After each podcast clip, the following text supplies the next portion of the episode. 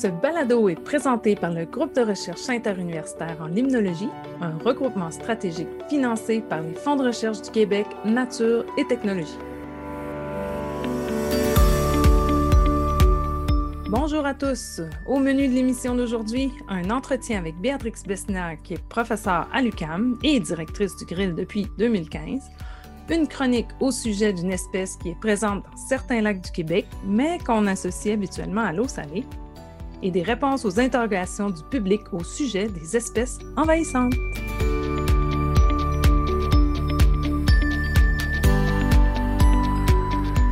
Petit changement à l'animation. Aujourd'hui, notre collègue Pierre-Olivier a accepté un nouveau défi dans un autre domaine après plus de six ans à travailler comme coordonnateur scientifique du grill et coordonnateur adjoint du foncé écolaire. Et je dois admettre que c'est très difficile de laisser partir un si bon employé. Oui, il va nous manquer. On lui souhaite la meilleure des chances dans cette nouvelle étape de sa carrière.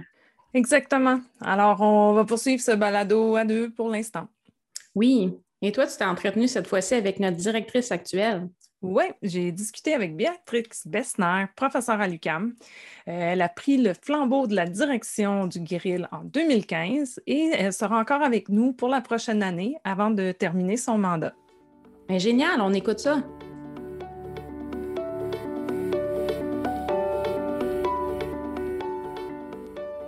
Bonjour Béatrix. Bonjour Marie-André. Béatrix, euh, qui finit avec un X, et Beisner, ça sonne pas mal allemand. Es-tu née en Allemagne? Non, en fait, euh, moi, j'étais née à Ottawa, mais mes parents étaient des immigrants, toutes neufs, et euh, ils venaient juste d'arriver au Canada. Et en fait, toute ma parenté est en Allemagne. Alors, c'est sûr que j'ai beaucoup de connexions avec, euh, avec le pays. Je parle un peu l'allemand aussi. C'était euh, mes premiers mots, beaucoup étaient en allemand. Mm-hmm. Euh, par la suite, là, c'est plutôt français qui est devenu ma, ma deuxième langue, disons. et l'allemand est devenu ma, ma, troisième langue. Mais c'est sûr que j'ai des connexions avec le pays et que oui, mon nom, c'est écrit de la façon allemande. Donc, euh, tu es née au Canada. Euh, puis, est-ce que tu étais proche de la nature quand tu étais petite? C'est quoi qui t'a intéressé à, l'écologie aquatique? Oui, en fait, euh, quand j'avais autour de 7 ans, mes parents ont acheté un, chalet. en fait, c'était vraiment un tout petit maison très, très rustique. Disons, il y avait une bécosse en arrière, il n'y avait pas de, plomberie, il y avait des fuites partout dans le, dans le toit. Euh, et je pense qu'ils ont payé 5 000 en 1977 euh, pour, pour, pour, ça, tout inclus, incluant les, les souris. Euh, les, chaque été, il y avait des, souris, des, des, des Tamiya qui laissaient leur, leur petit paquet de, de noix dans, dans, nos bottes à chaque hiver. Et on les trouvait au printemps. Alors, c'est toute une aventure, mais c'était sur un, très beau lac qui s'appelait à l'époque Pike Lake, mais qui a été changé pour le lac Brochet avec le temps. Et euh, j'ai passé beaucoup de, mon temps dans les étés là-bas. Et c'est sûr que ça m'a piqué l'intérêt pour euh, les écosystèmes aquatiques parce que j'étais toujours un peu fascinée par le lac, qu'est-ce qu'il y avait là-dedans. Euh, et j'ai eu la chance de passer mes fins de semaine en nature. Alors ah, oui, ça m'a c'est sûr, ça m'a piqué l'intérêt. Je dirais l'autre chose qui m'a beaucoup attiré vers, plutôt vers euh, l'écologie aquatique en soi, c'est un voyage de, euh, de classe en quatrième année. En fait, c'était juste une journée où on est parti dans la nature quelque part, une réserve euh, où il y avait un marais et on avait eu la chance d'aller prendre des échantillons dans la, dans la boue et de, de par la suite passer à travers la, boue, de voir qu'est-ce qu'il y avait là-dedans. Et on a trouvé toutes sortes de bébites et je trouvais ça fascinant. c'est sûr que ça, ça m'a beaucoup piqué l'intérêt aussi. Et en fait, c'est une des raisons pour lesquelles j'ai décidé, quand mon fils était plus jeune, de faire des, voyages semblables avec, euh, avec sa classe et de, de les guider un peu là-dedans. Ah, c'est super ça. Puis, en fait, ça me fait penser, euh, j'ai lu souvent que pour intéresser les filles à la science, il fallait le faire au primaire. Donc, ah oui, ouais, c'est sûr, que c'était le moment opportun, il fallait le faire euh, avant le secondaire pour les filles, en particulier. Oui, ouais, plus tard, c'est quand trop dégueulasse ou quelque chose. Probablement. Il faut que ça soit dans un moment d'émerveillement encore. Oui, oui. Ah, ben, ça a bien marché avec moi. Oui, c'est ça. Oui, puis est-ce que est-ce qu'ensuite c'était comme déjà clair, tu es rentré direct en biologie pour tes études à l'université? Oui, ça aussi, c'était. Euh, en fait, c'était une décision difficile. Quand je suis arrivée à l'époque, il y avait une 13e année de, l'école euh, en Ontario. Ah oui, et là, j'avais à faire la décision qu'est-ce que je poursuivais en études euh, supérieures. Et euh, j'hésitais entre, je dirais, la littérature, la musique ah. et la science. Mais j'ai décidé que je pouvais toujours lire des livres et faire l'interprétation moi-même. Je pouvais toujours trouver des façons de jouer la musique moi-même. Mais de faire la science moi-même, c'est probablement plus difficile. Et aussi, c'était plus secure comme carrière d'aller euh, vers la science. Ouais. Et, euh, mais la biologie était toujours comme la science plus évidente pour moi à cause du fait que euh, j'avais des, professeurs de, de biologie excellents en, secondaire. Ah ouais, ça aide, ça. Ouais. Ouais, Et euh, même dans le, dernier cours en biologie en 13e année, on avait fait presque une version d'apprentissage par problème, qui était vraiment pas oh. une façon d'apprendre à cette époque-là. Euh, et je trouvais ça excellent. Et c'était vraiment, euh, on était très débrouillards, on, on se guidait un peu seul dans, notre mm-hmm. apprentissage, euh, mais aussi en groupe. Et par la suite, on discutait ensemble avec le prof et tout ça. Alors, c'était, euh, vraiment super. Ah, wow, t'es chanceux, j'aurais aimé ça, moi aussi. oui. oui. Puis, puis ensuite, euh, à quel moment que tu as compris là, que peut-être ouais, tu allais faire des études graduées? Que... Oui. Y a-t-il eu un moment où. Oui, en fait, je dirais c'était à la maternelle. oui, parce que j'ai tellement adoré l'école quand j'ai commencé l'école, que j'ai dit à ma mère, moi, je vais faire toute l'école qui existe. Tu sais, je vais aller le plus loin possible. Alors, je dirais que c'était toujours comme implanté euh, quelque part dans mon cerveau. Alors, c'est pas si difficile que ça de décider que je voulais continuer après le, bac. Euh, c'est sûr que dans le bac, j'ai appris beaucoup de choses, et j'ai adoré ça et que je voulais pousser plus loin. Et euh, je dirais que je, pour moi, l'apprentissage à vie, c'était vraiment quelque chose qui était évident. Je voulais toujours être en mode apprentissage. Euh, le monde est fascinant et il y a toujours des choses à apprendre. Et, euh, et aussi, j'aime le fait qu'avec le temps, des choses qui, qu'on a peut-être appris, mais on n'était pas capable d'insérer dans une, une, carte conceptuelle, mm-hmm. un, un, cadre conceptuel, ça rentre éventuellement. Et on, on voit des choses de, avec une, une nouvelle clarté euh, qu'on n'a pas vue auparavant. Alors, je pense mm-hmm. que ça, c'est quelque chose que j'aime aussi, c'est que c'est pas juste une accumulation de connaissances ou quelque chose, c'est vraiment, euh, on, commence à, changer notre cadre de, conceptuel. Et ça, ça, je trouve fascinant aussi avec, avec le temps. Alors, pour moi, c'était évident que je voulais continuer, je voulais me spécialiser un peu plus. Voilà, alors j'ai fait la décision euh, assez facilement, je dirais. Wow, oui, c'est clair. Euh, quand tu es arrivé à la maîtrise, est-ce que c'est toi qui as choisi tes, sujets? C'est sûr que c'est en, écologie aquatique, mais à la maîtrise et au doctorat, c'était tes choix ou comment ça s'est déterminé? Oui, bien, j'ai, encore une fois, j'ai hésité un peu. Euh, au début, quand j'étais au bac, j'ai eu la chance de travailler dans deux laboratoires pendant les étés. Un était dans un, laboratoire en écologie euh, végétale, où là, on regardait la compétition entre les plantes et qu'est-ce qui, qu'est-ce qui est affecté, euh, c'était quoi l'interaction avec les herbivores. Euh, et ça, j'ai, beaucoup aimé. J'avais un, bon mentor là-dedans, qui était un prof au bac que j'avais. Et, mais il m'a conseillé de ne pas poursuivre des études dans ce domaine-là, parce qu'à l'époque, je dirais, le financement n'était pas super pour la recherche fondamentale partout, dans tous les domaines. Mais lui, le voyait surtout dans son domaine. Ah. il n'y a pas de futur dans l'écologie végétale. Oh alors, non. poursuis pas ça. Ouais. Euh, alors là, j'ai comme repensé ça, j'ai commencé la réflexion, mais qu'est-ce que, qu'est-ce que j'aime qu'est-ce qui m'a attiré aussi? Et là, je suis revenue un peu sur le voyage en quatrième année, aussi une cours en écologie aquatique. Et je me suis dit, oui, oui, j'aime beaucoup les, les petits bébêtes euh, dans les eaux. C'est peut-être, peut-être il y a quelque chose à faire là-dedans. L'autre expérience que j'avais eue, c'est dans l'autre labo où j'avais travaillé, c'était avec les castors. Et on a fait des oh. études euh, comportementales. Alors, un peu de, on donnait un choix de, de végétation aux castors. On demandait qu'est-ce qu'ils préfèrent. Est-ce qu'il y a un lien avec, euh, avec euh, la quantité de fibres ou d'azote dans ces plantes-là? Euh, est-ce qu'ils font un choix optimal de, de, de bouffe? Et ce que j'avais appris de cette expérience-là, c'est que c'est vraiment difficile de travailler avec les vertébrés, les animaux.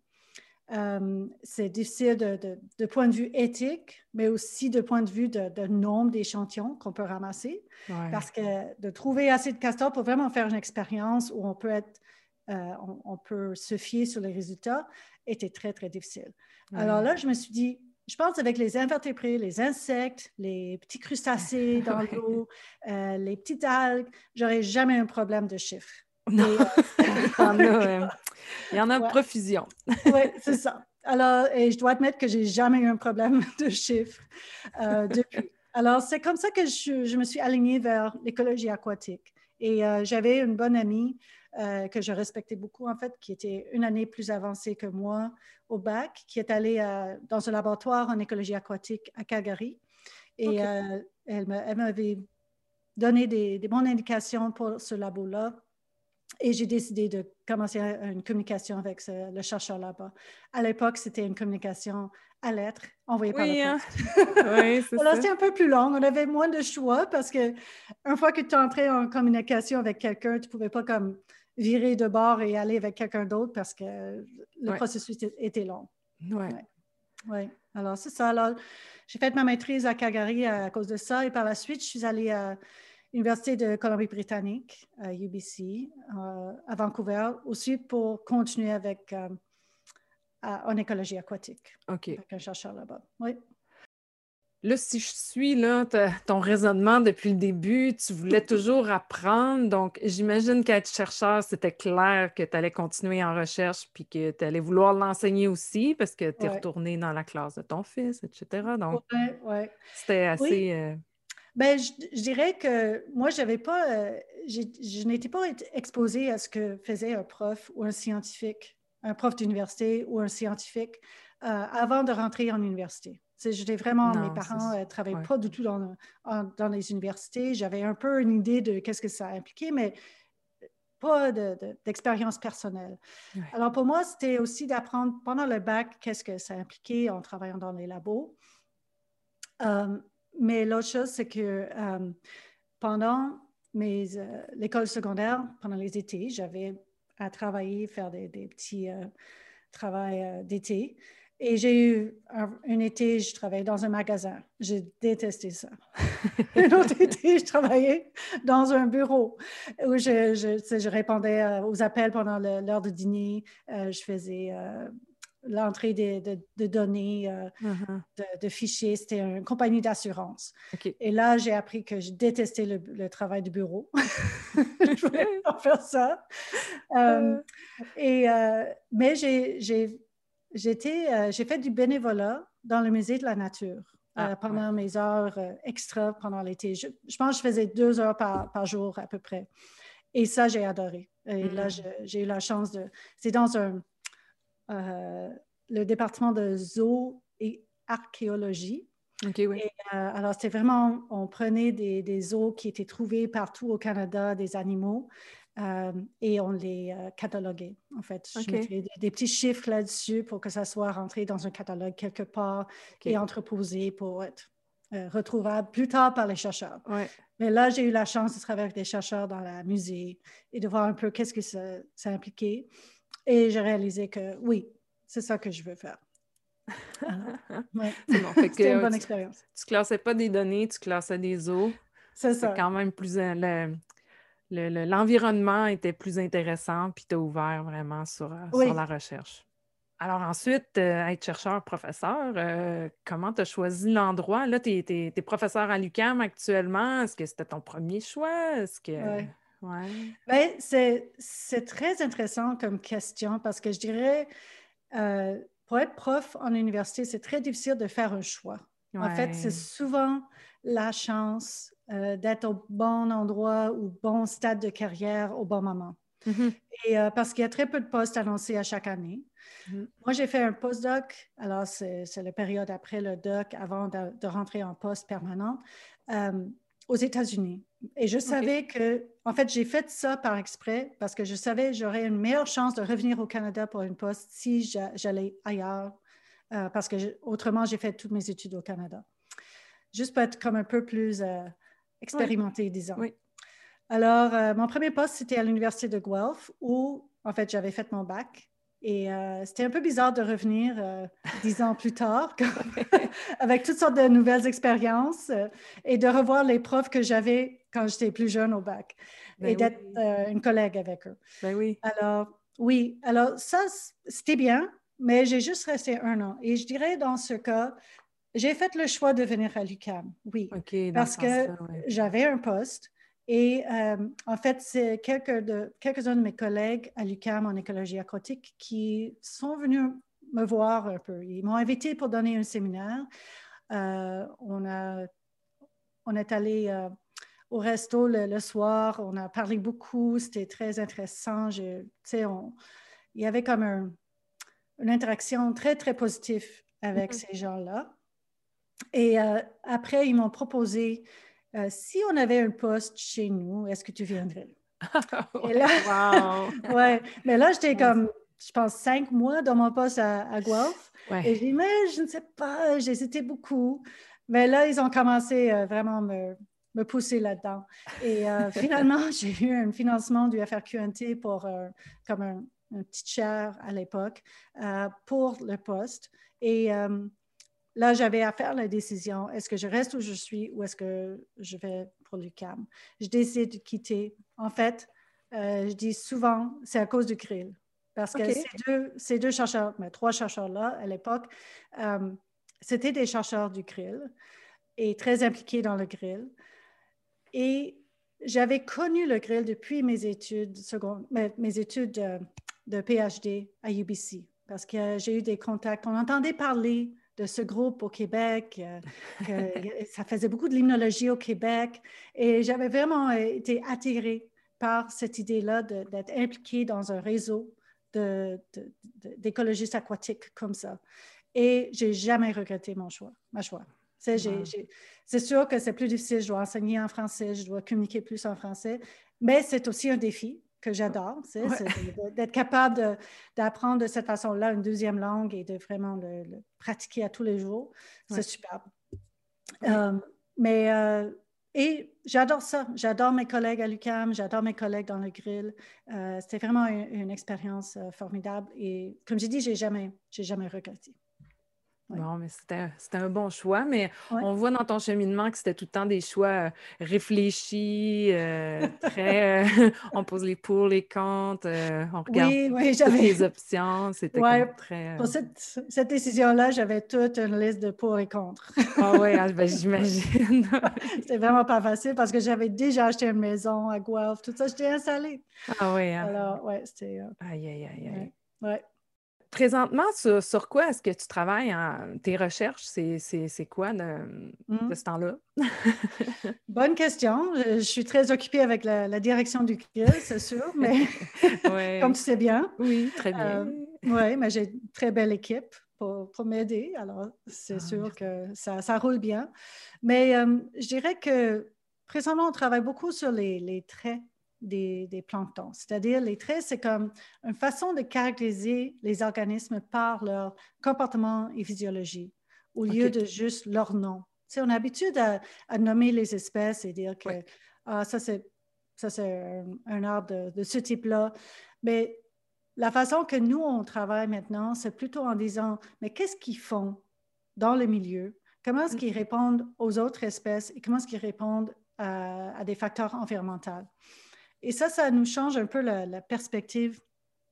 Euh, et l'idée, globalement, c'est de comprendre quels sont les facteurs qui influencent la diversité dans les, dans les lacs, dans le plancton des lacs. Et euh, avec les traits comportementale et physiologique, on est capable de mieux comprendre qu'est-ce qui se passe à grande échelle. Alors là, on peut, c'est plus facile de comparer, par exemple, les communautés dans plusieurs lacs pour comprendre à travers les gradients de changement de, type mm-hmm. de lac, qu'est-ce qu'on voit dans la communauté? Et euh, c'est une façon de chercher un peu plus de généralité dans l'écologie du plancton. Alors, je dirais qu'on travaille beaucoup là-dedans.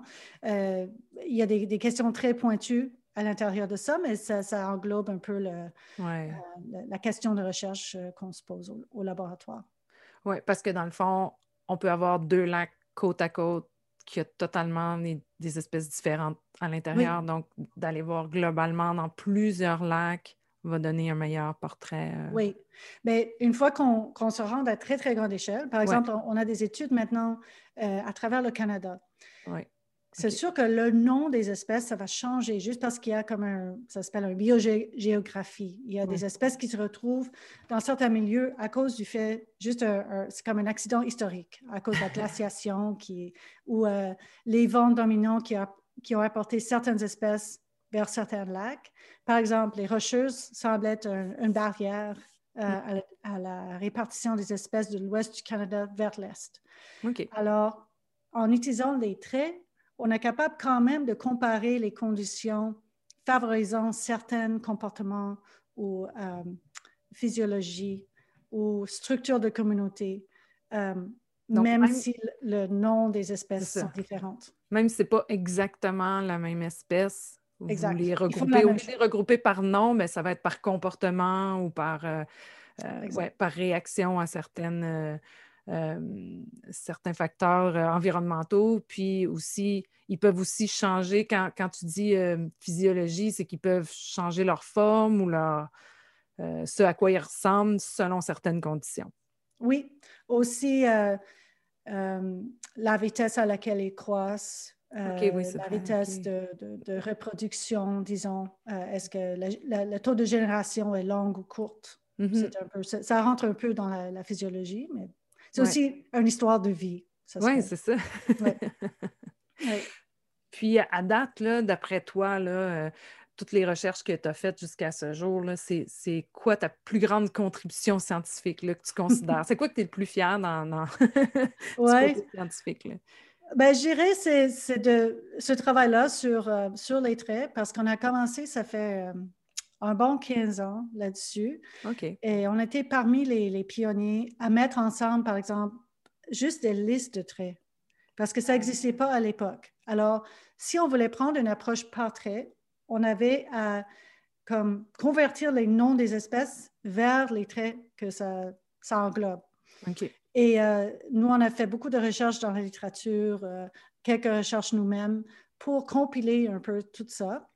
Et depuis, euh, c'est très utilisé partout dans le monde. J'ai beaucoup de collaborations, par exemple, au Brésil et même en Argentine, avec des gens qui s'intéressent beaucoup à ces approches aussi et qui viennent vers moi à cause du fait qu'on a comme développé cette expertise dans le, dans le laboratoire. Alors, je pense que c'était peut-être une question d'être là au bon moment, mais c'est euh, probablement une des, plus grandes contributions qu'on a eues. C'était quand même un travail de pionnier, ça n'avait pas vraiment été fait pour la peine avant. Donc, euh, exact. Puis ça, ben, ça nous permet euh, de mieux comprendre aussi comment ils peuvent réagir s'il y a des changements dans l'environnement, si on pense aux changements climatiques, etc. Donc, ça nous permet de mieux comprendre globalement le lac, comment il fonctionne, si on considère que c'est des organismes à la base de la chaîne alimentaire. Donc, s'il y a des changements dans ces organismes-là, après, ça peut changer les espèces de poissons, ça peut changer ce à quoi le lac ressemble. oui, et le transfert d'énergie à travers le, la réseau trophique. Le réseau trophique, Exact. Oui, c'est ça. Et euh, j'ai parlé tantôt de la comparaison Est-Ouest du Canada, mais on peut aussi regarder à travers l'Amérique du Nord. ce qu'on attend avec les changements climatiques, c'est que les espèces du Sud viennent plus vers le nord. Mais encore une fois, c'est les noms des espèces qui vont changer. Bien, ça se peut qu'ils occupent le même. C'est un peu comme on parle de, la niche des espèces. Alors, c'est, on peut déjà regarder les niches occupées dans les espèces du Sud pour voir comment on attend que, que le fonctionnement de nos lacs vont changer ici avec, euh, avec le temps. avec le temps, ouais. Quand ces espèces-là vont migrer plus vers le nord avec les changements climatiques, ce qu'on attend. Et là, tu es directrice du grill depuis 2015. Puis selon la, tradition du grill, ben, il te reste encore une année en poste. C'est ça? oui, exact. Et euh, juste, euh, d'une certaine façon, j'ai hâte d'avoir un peu moins de responsabilités, mais de, ça va me manquer aussi de travailler avec, avec l'équipe, euh, avec toi et, les autres dans le grill. Alors, c'était tout un défi, mais ouais. Ben, il, a, été très bien relevé, le défi, en tout cas. ça, fonctionne super bien. Puis, en tant que directrice, là, ça veut dire que tu as déjà quelques années derrière. C'est juste, euh, ben, c'est depuis 2015. Euh, y a-t-il une réalisation en tant que directrice du grill euh, de, laquelle tu es fière? Oui, je dirais que je suis très fière des programmes de formation qu'on a développé. Ben, mm-hmm. Toi, tu étais très, très impliqué là-dedans aussi et euh, Pierre-Olivier aussi. Euh, c'est sûr qu'on a des programmes de formation pour les étudiants, une implication importante des étudiants euh, maintenant qui est, qui est très, très intéressant et que j'espère va continuer. Ça donne un, sentiment d'appartenance aux étudiants aussi que je pense va, va durer toute, toute, leur carrière. aussi, je dirais l'autre chose que, pour laquelle je suis très fière, c'est le, le, Metagrill. C'est un, système de partage de données qu'on on est en train de monter. Euh, ça fait quelques années qu'on monte ça. Euh, on a quand même plusieurs entrées euh, là-dedans. Et l'idée, c'est de, de, présenter les, les, informations par rapport aux bases de données des, des, chercheurs du grill. Alors, mm-hmm. surtout pour les projets conjoints euh, entre chercheurs, mais pour tous les projets, c'est possible de, faire rentrer euh, des informations sur les projets. Alors, où est-ce que l'étude a été faite? Qu'est-ce qui a été ramassé? Euh, quelles variables? Quelles espèces? sur quelle période de temps? quel lac ou quelle rivière a été impliqué? Mm-hmm. et l'idée, c'est de, par la suite, de lier les projets et que si un nouveau chercheur vient, soit du grill ou d'ailleurs, qu'on soit capable de, facilement trouver où sont les données existantes déjà et aussi de, mieux partager les données. Et même les gens à l'externe vont avoir accès à quelles données existent au grill. Oui. Donc, pas nécessairement la donnée en soi, mais euh, quelle donnée a été prise à quel endroit. Exact. Et comme ça, il y a toujours un, une personne euh, contact nommée qui est si par exemple on, est un riverain et on veut savoir plus sur notre lac et on sait qu'en 2016 il y avait tel et tel chercheur qui a ramassé des informations sur le phosphore ou, ou la, chlorophylle ou quelque chose d'autre, on a un, courriel, on peut communiquer avec la personne pour voir est-ce qu'on peut avoir ces données-là. Et souvent, il n'y a aucun problème à partager des données de, de cette façon-là.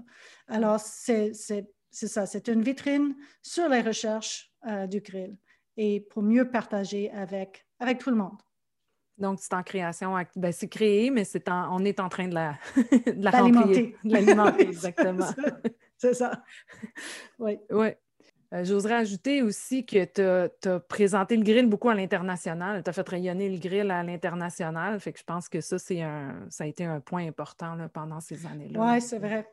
C'est ça, euh, on a, on a, plusieurs connexions avec euh, des, sociétés scientifiques ailleurs, euh, plusieurs projets de recherche maintenant avec des scientifiques en Europe, aux États-Unis, dans plusieurs pays. Oui, ouais, non, c'est très bien. Mm. Mais toute une carrière déjà, Béatrix. As-tu des grands projets en vue pour les prochaines années? Côté recherche, c'est sûr, euh, je vais passer un peu plus de temps à explorer, euh, comme j'ai mentionné, les traits des, dans ce cas, c'est les phytoplanctons. Euh, il y a un comportement alimentaire qui m'intéresse beaucoup, de comprendre un peu les choix des phytoplanctons, où ils se tiennent dans, les lacs, pourquoi il y a certaines espèces qui dominent dans certains environnements, qu'est-ce, que, qu'est-ce qui limite leur croissance. Alors, ça, c'est quelque chose qu'on va explorer en plus plus de détails. Euh, autrement, euh, disons, euh, pour, pour d'autres aspects de, d'être prof en sciences, mm-hmm. on vient d'avoir un financement comme tu sais, parce que tu étais très, très impliqué dans la demande.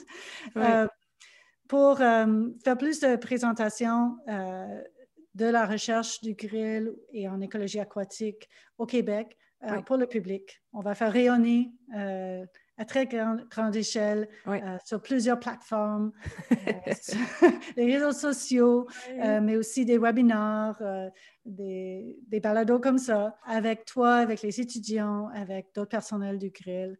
Et j'ai hâte pour ça aussi, de voir comment ça, ça va développer. Oui. En tout cas, c'est vraiment un charme de travailler avec toi. Tu es d'une efficacité euh, incroyable avec euh, une super détermination. Puis, c'est ce qui a fait que tu es une parfaite directrice. Euh, merci pour tout ce temps donné au grill. Bon, il te reste encore un an là, quand même. Puis ben, merci beaucoup d'avoir pris ce moment-là avec nous aujourd'hui. Merci. Et merci à toi pour, pour ces balados. C'est super. merci Béatrix. À bientôt. Bye.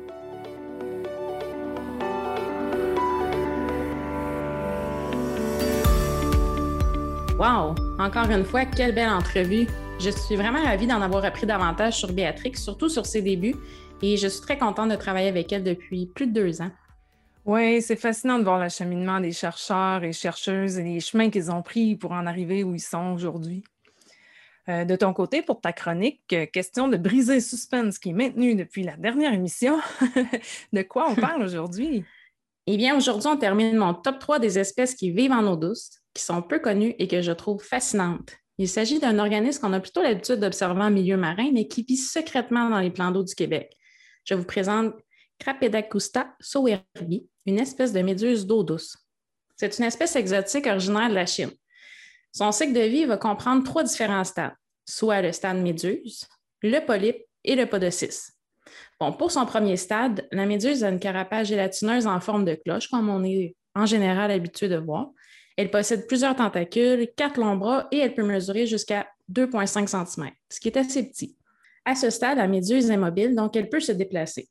Pour le second stade, ben, lui, il se fait sous forme de polype. Ça, c'est une petite structure rigide et microscopique en forme de cylindre ou de tube. Il représente le stade immobile puisqu'il se fixe sur des roches et des végétaux et il va y rester. Finalement, lorsque les conditions du milieu sont défavorables, le polype va se contracter et va former une carapace autour de lui, on est dans le troisième stade, soit celui du podocyste. Et lui, ça représente un stade de dormance.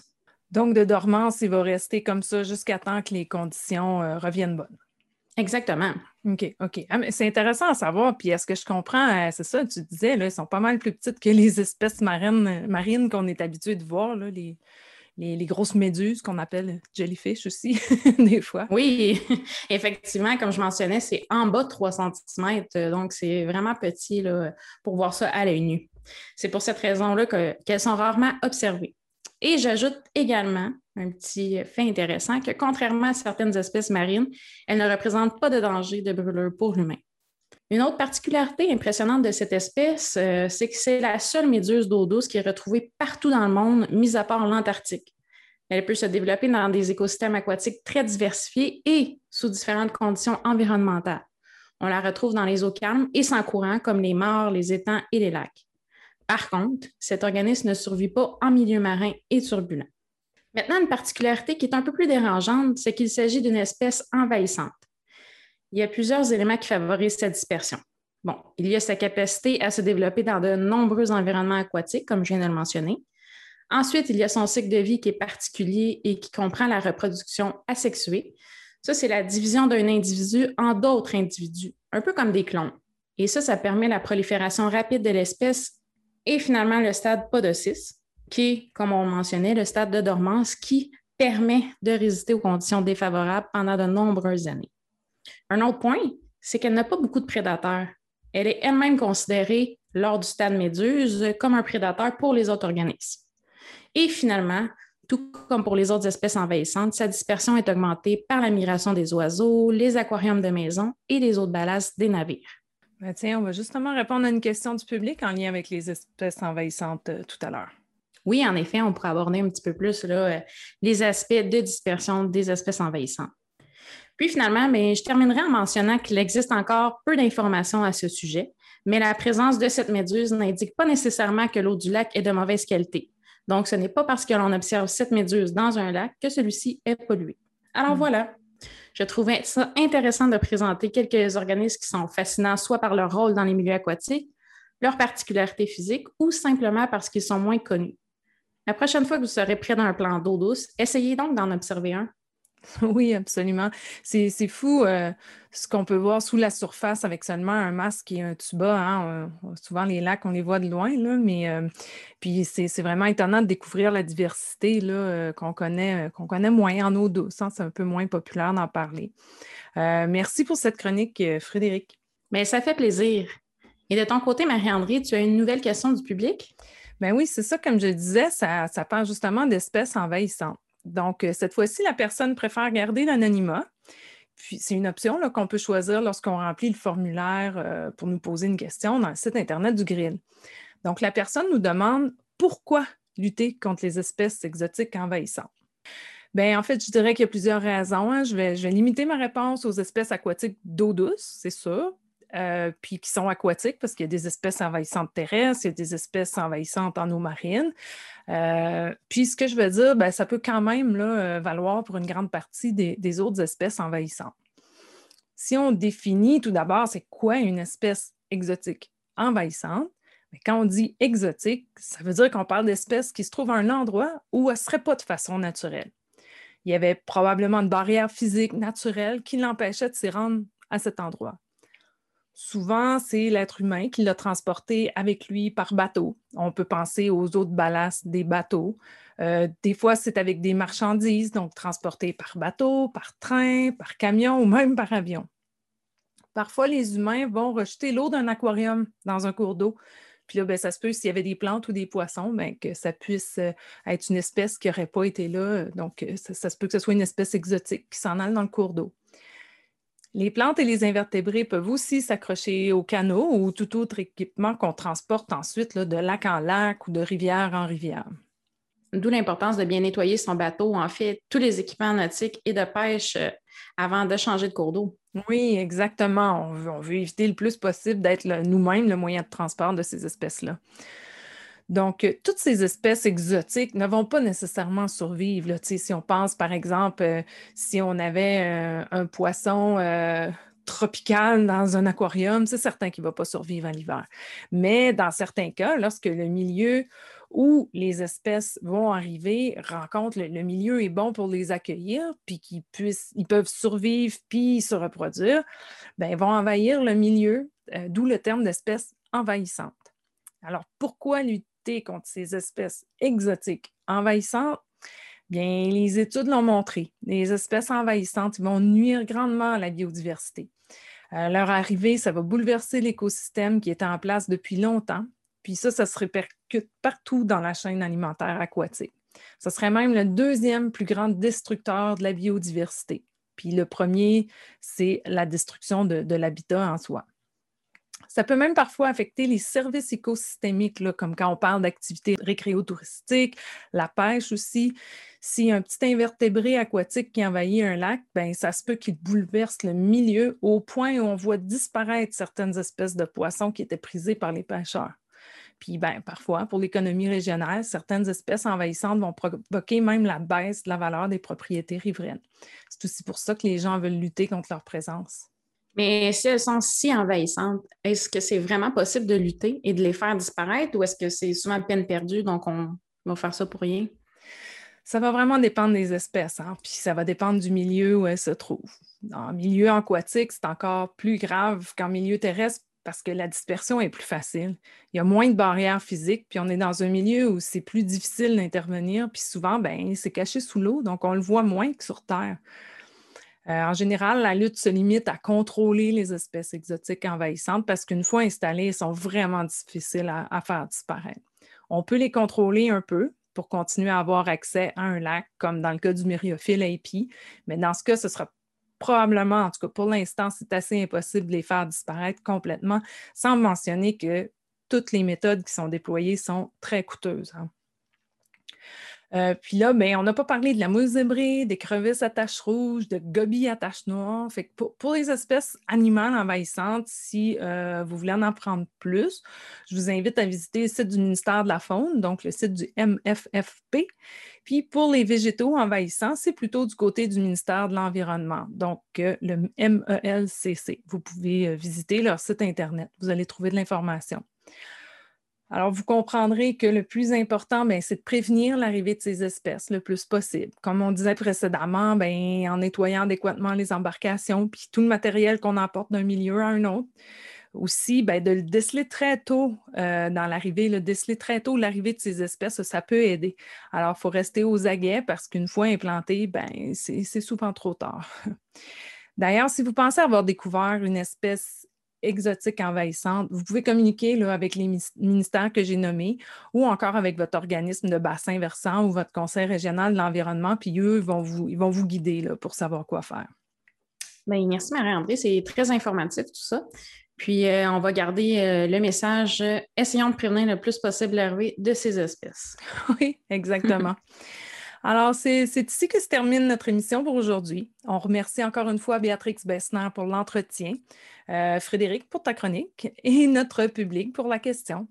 Alors, à la prochaine émission, je discute avec Yannick Huot, un membre du Grill, professeur à l'Université de Sherbrooke. Frédéric va nous parler des conséquences environnementales de la DRAF, une pratique délaissée au Québec depuis 1995. Et comme à l'habitude, on va répondre à une question parmi celles que vous nous aurez envoyées. À titre de rappel, le lien pour le faire se trouve dans la description de l'émission d'aujourd'hui. C'était Marie-André et Frédéric. Et on vous dit à, bientôt. Pour ceux qui étaient des nôtres pour la première fois, nous vous invitons à écouter notre toute première émission afin d'en apprendre davantage sur le grill et sur notre balado.